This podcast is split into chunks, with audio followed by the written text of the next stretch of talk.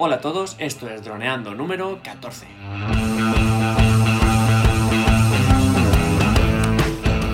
Bienvenidos un lunes más, el lunes 11 de junio, al podcast de temática dron en el que hablaremos de todos los temas relacionados con el mundo dron. En el programa de hoy vamos a descubrir el mundo 360, vamos, un mundo nuevo. Pero antes recuerda que nos puedes contactar por Facebook vía web en droneando.info o vía mail en contacta.droneando.info. Un día más, aquí estamos. Eh, yo, yo mismo, Cayetano Solano, vuestro piloto de drones favorito, y Dani Dura, especialista en apps. ¿Qué tal, Dani? Muy bien, pues con mucha energía, ya el lunes, después de este fin de tan, pues eso, tan relajante, ya nos ponemos las pilas con el 360. Pues vamos, no tengo ni idea del 360, pero sí que sé que en Facebook y en muchas plataformas está muy de moda. Así que nos vas a contar un poquito, ¿no? Cómo funciona todo esto. Yo sé un poquito del VR, eso sí que es cierto. En las aplicaciones y el VR, todo el tema de, por ejemplo, en el iPhone ahora han sacado, bueno, han sacado en el iPhone X que tiene un nuevo, una nueva CPU únicamente para eh, realidad virtual y para gráficos así guays. Pero vamos, a la hora de crear el contenido, eso es otro tema. Mm. Una cosa es reproducirlo y otra cosa es crearlo. Así que hoy vamos a hablar de crearlo, ¿no? Básicamente sí. O explicar un poco por encima los conceptos más, más fundamentales. Y sobre todo, las preguntas que tengas van a ser súper útiles, sean las que sean. Lo primero es... Sí, sería preguntarte, pues eso sí, ¿se puede hacer con un dron? Sí, claro que se puede hacer. Sí, sí, sí, sí. De hecho, es una de las productos estrella, la, fotografía 360 aérea. Claro, porque al final una, un contenido 360, ¿no? Que es por eso la suma de muchas fotos, ¿no? O, cómo es eso. ¿Qué, ¿Qué, diferencia hay entre una imagen 360 y una imagen normal? La diferencia, la mayor diferencia, para mí, y esto suena un poco raro, pero lo vais a entender, es que una imagen normal, hecha con una cámara normal, con un móvil, con lo que sea, es que esa foto normal es real y la 360 no es real. O sea, la 360 no existe en, de ninguna forma, es más cercano a una pintura que a una foto en muchos aspectos. Porque, ¿y esto qué significa? Significa que cuando tú estás haciendo una foto a, a, normal, a algo, a un coche, por ejemplo, estás fotografiando la realidad absoluta que te percibe esa cámara con sus diferencias. Pero cuando tú compones una foto 360, porque una foto 360 más que fotografiarse se compone. Y la compones de muchas imágenes, em, jugando con sus perspectivas, con sus solapamientos. Realmente es algo muy real. Y como es irreal, tienes que dedicarle muchas horas de, edición para que te quede un producto que luego sea muy usable, que la gente lo, consuma. La clave de todo esto más allá de lo magnífico que pueda parecer el, mundo 360, es Facebook un poco. Facebook llega un momento en el que eh, hace un par de años, o creo, o así. Sí, para un par de años. Pues eso, decidió meter en su algoritmo que las fotos 360 eran súper importantes. Y, y, a lo mejor tú y yo, Dani, que tenemos la misma cuenta de, con los mismos amigos, con un círculo parecido, a la misma hora publicamos con el mismo copio, o sea, con el mismo título, tú una foto normal y yo una 360 y lo más seguro es que en mi 360 se vea mucho más que tu foto normal. Sí, cierto. Entonces a partir de ahí todo cambia. Todo cambia significa que muchos creadores de contenido se centran en, ostras, eh, esto merece la pena. Y también que pues muchas empresas, muchas apps deciden potenciar esto, ofrecer las herramientas a los fotógrafos para poder tener en cuenta hacer estas, estas 360 esto, este camino, ¿cuál ha sido? Pues hace, desde el principio hubo unas, unas apps con el móvil que te permitían, había como una esfera y tú estabas dentro, vacía, y tú tenías que ir haciendo fotos hasta rellenarla. Sí, me acuerdo. Una app que triunfó bastante hace, no sé, tres o cuatro años. Hmm. E, eso fue el principio de todo. Sí, me acuerdo. A partir de aquí hemos, hemos asistido a un camino que, en cuanto a la fotografía 360, ha recorrido Mm, dos, dos vías. Una es la de las grandes empresas hoteleras o, grandes empresas que quieren mostrar su, su, su, empresa, su negocio, su lugar de trabajo y quieren una foto 360 que sepa captar toda esa ese espacio en una sola foto. Entonces e, ellos han ido por el, por el lugar del tour virtual. El tour virtual, que tendremos que hablar mucho sobre él en un futuro, eh, no es más que la unión de muchas fotos 360. Yo me acuerdo que eso fue el primero Google Maps, ¿no? Con Panominio, una plataforma que compró Google Maps, que antes era todo 360. Y ahora, pues eso, en el Google Business, que ahí tienes la opción de meter las fotos 360 de tus locales, de tus negocios. Exacto, Google también ha puesto fuerte porque al final cuando las marcas tan potentes apuestan por algo es porque van a ir los tiros por ahí. Entonces Google también ha puesto fuerte y, y, sin ir más lejos, el Google Street View es como si fuera un tour virtual inmenso del mundo. Cierto, sí, sí, no lo había pensado. Eh, realmente son fotos de bastante, o sea, de una calidad así un poco regulera porque vamos, eh, la relación coches en marcha, o sea, eh, para como están hechas están increíbles, pero realmente son un poco de calidad baja. Pero ¿qué son? Son fotos 360 y tú miras por la calle, ves que, hay, que puedes irte más allá y te vas a otra foto 360. Y vas saltando de foto 360 a foto 360 y puedes ir a un sitio y visitarlo sin estar allí. ¿no? Entonces, esa es la magia del tour virtual. Es muchas fotos 360 unidas.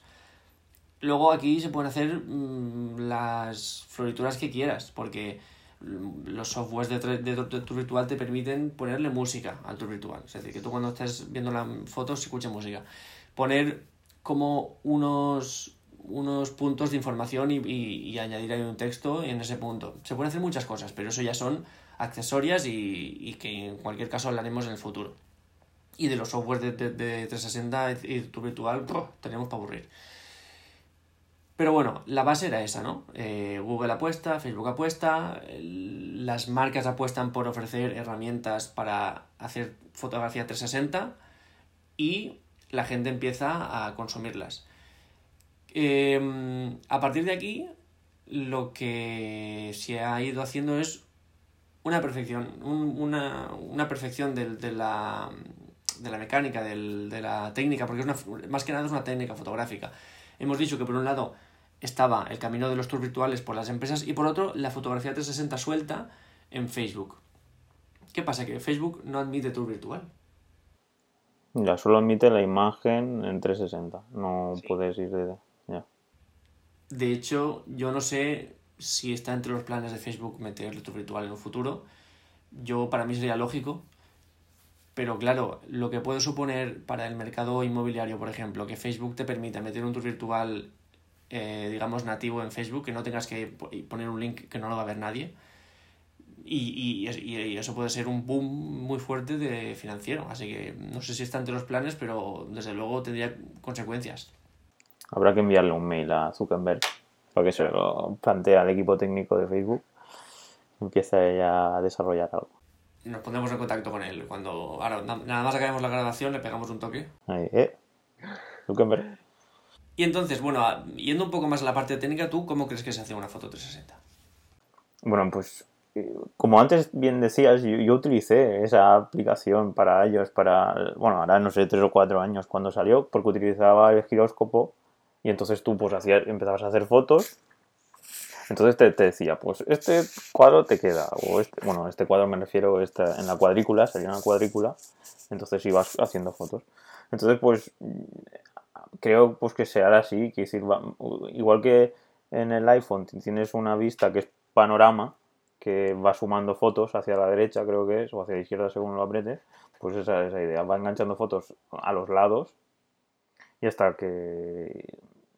Y es eso, y la, la idea está que una cosa es el visualizador, a eso me refiero, es, pues la foto es una foto en 2D, me refiero que es un cuadrado igualmente, solo que luego esa foto y a lo mejor es de, yo qué sé, 5000 píxeles por 5000 píxeles o más píxeles.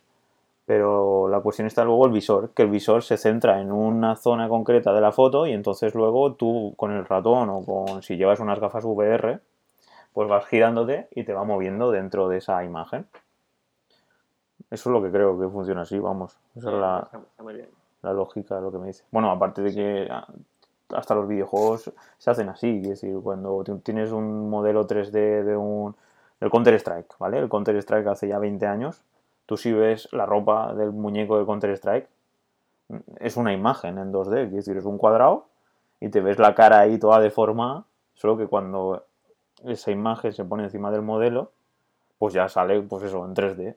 Pero claro, es, no es que el diseño o la imagen sea ya en 3D, sino es que tú has entrado en un, en este caso, en un videojuego que ya es un entorno 3D y cuando eso se dibuja, tú lo ves en tres dimensiones y lo ves como si fuera un humano o en este caso un muñeco.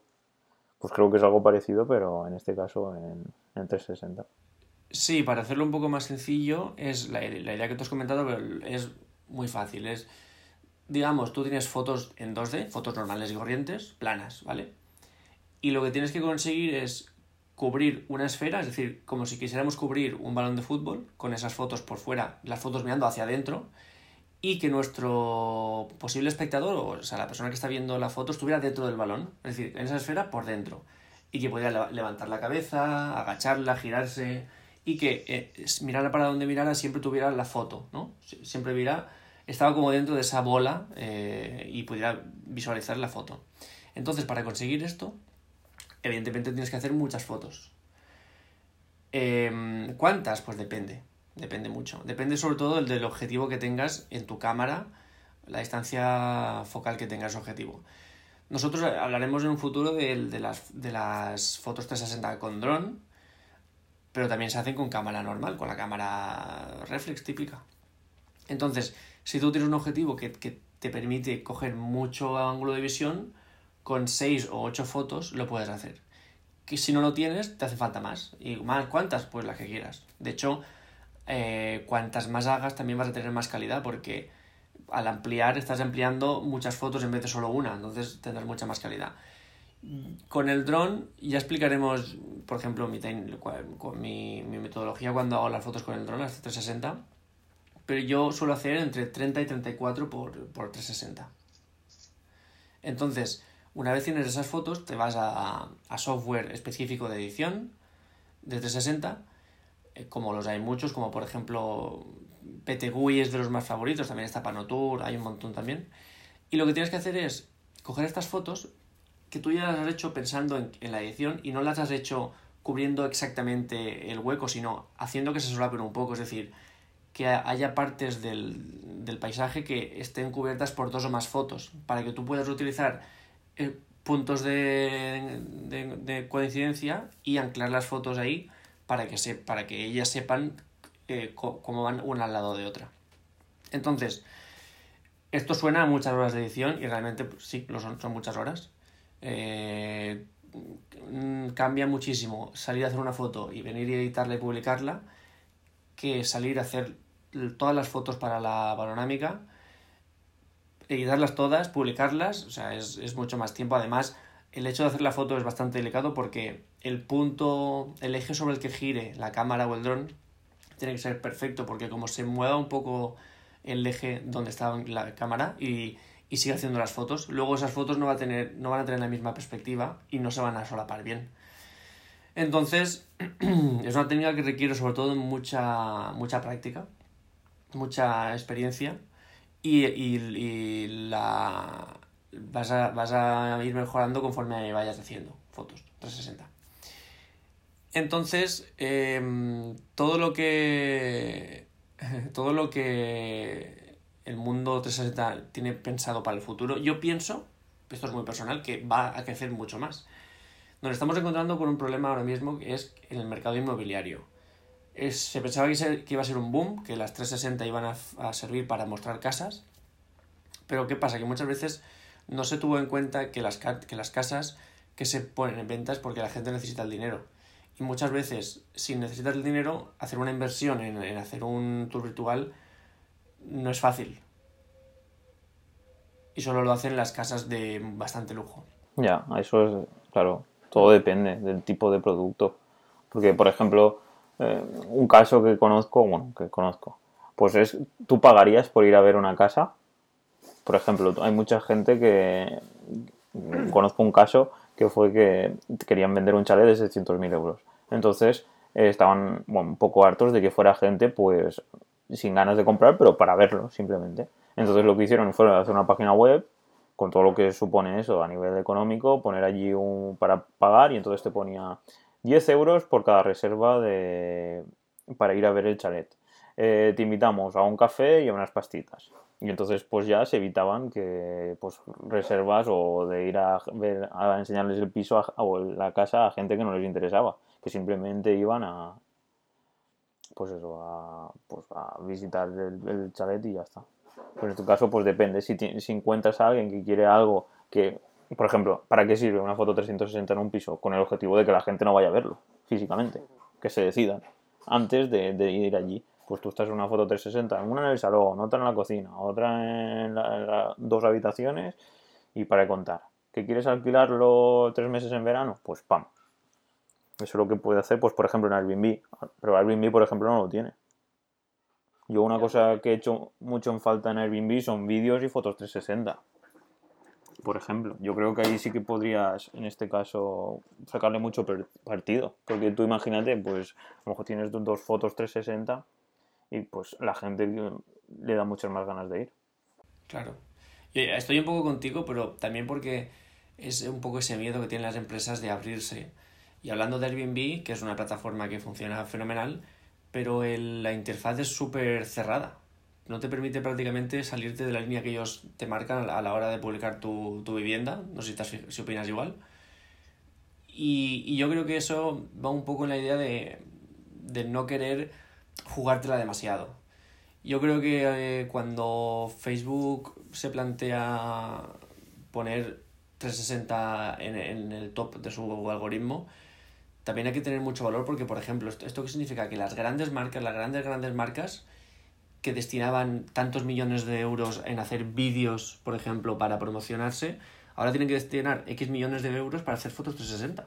Porque eso era así. Y, y yo, ya, sobre todo, he visto a las empresas que suelen ser las, las, más, las que más se la juegan, tipo IKEA, que suele ser súper eh, súper progresista en sus eh, publicidades, y ha, ha hecho fotografías 360 eh, promocionadas. Y entonces el paso es un riesgo que hay que tomar. ¿Por qué es un riesgo? Porque mucha gente hoy en día no sabe lo que es una 360. O, o, o se piensa que es una foto 3D. mucha, mucha gente dice, sí, una foto 3D cuando no es realmente una foto 3D. Eh, mucha gente le dice tour virtual y, es, un término que aún no está en la calle. Así como puede estar los drone, por ejemplo, ya drone sí que está en la calle, el tour virtual no. La gente dice, ¿qué es eso? ¿Una foto? ¿Un vídeo? ¿Qué es? Porque la gente es como que tiene cajas. Sabe que está la caja de las fotos, la caja de los vídeos, la caja de, de lo que sea y tiene que meterlo en una de esas cajas, pero no puede abrir otra caja.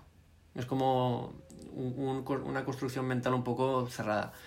Entonces, hace falta que la gente en general, la sociedad, pueda tener acceso a lo, que significa un tour virtual y una foto 360.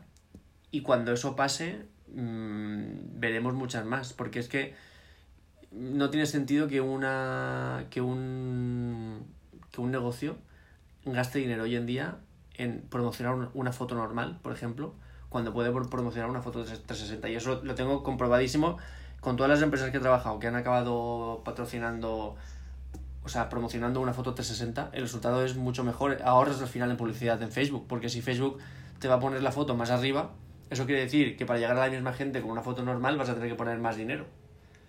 Y al final estás perdiendo dinero. O sea que al final eh, hace falta que esto se abra un poco al mundo y que gracias al apoyo de Facebook y Google y, y las herramientas que se están haciendo, podamos eh, que esto llegue a la, calle.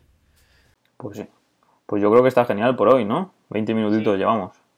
Sí, en el, sobre todo también vincular un poco en el siguiente programa que será del miércoles apps, ese, ese ya que, hemos destinado a las apps, porque vamos a hablar de una app que nos ayuda a hacer fotografía 360, a muchas cosas más, pero sobre todo fotografía 360 con nuestro dron. Y eso suena a ganar dinero. Pues sí pues bueno, calle. Les recordamos a nuestros oyentes que nos pueden seguir en nuestras redes sociales, tanto en Facebook, en Twitter como en Instagram. Y nos pueden contactar pues en tanto poniendo comentarios en iVoox o, dejándonos opiniones en iTunes, en iTunes, el podcast, en la aplicación de Apple. Y también, pues eso, en nuestra página web, en droneando.info, en nuestro correo, en contacta eh, droneando.info y nada más. nos vemos el miércoles en nuestro ciclo de aplicaciones, ¿no? Allí nos veremos, Dani. Pues bueno, un saludo chicos. Un saludo a todos.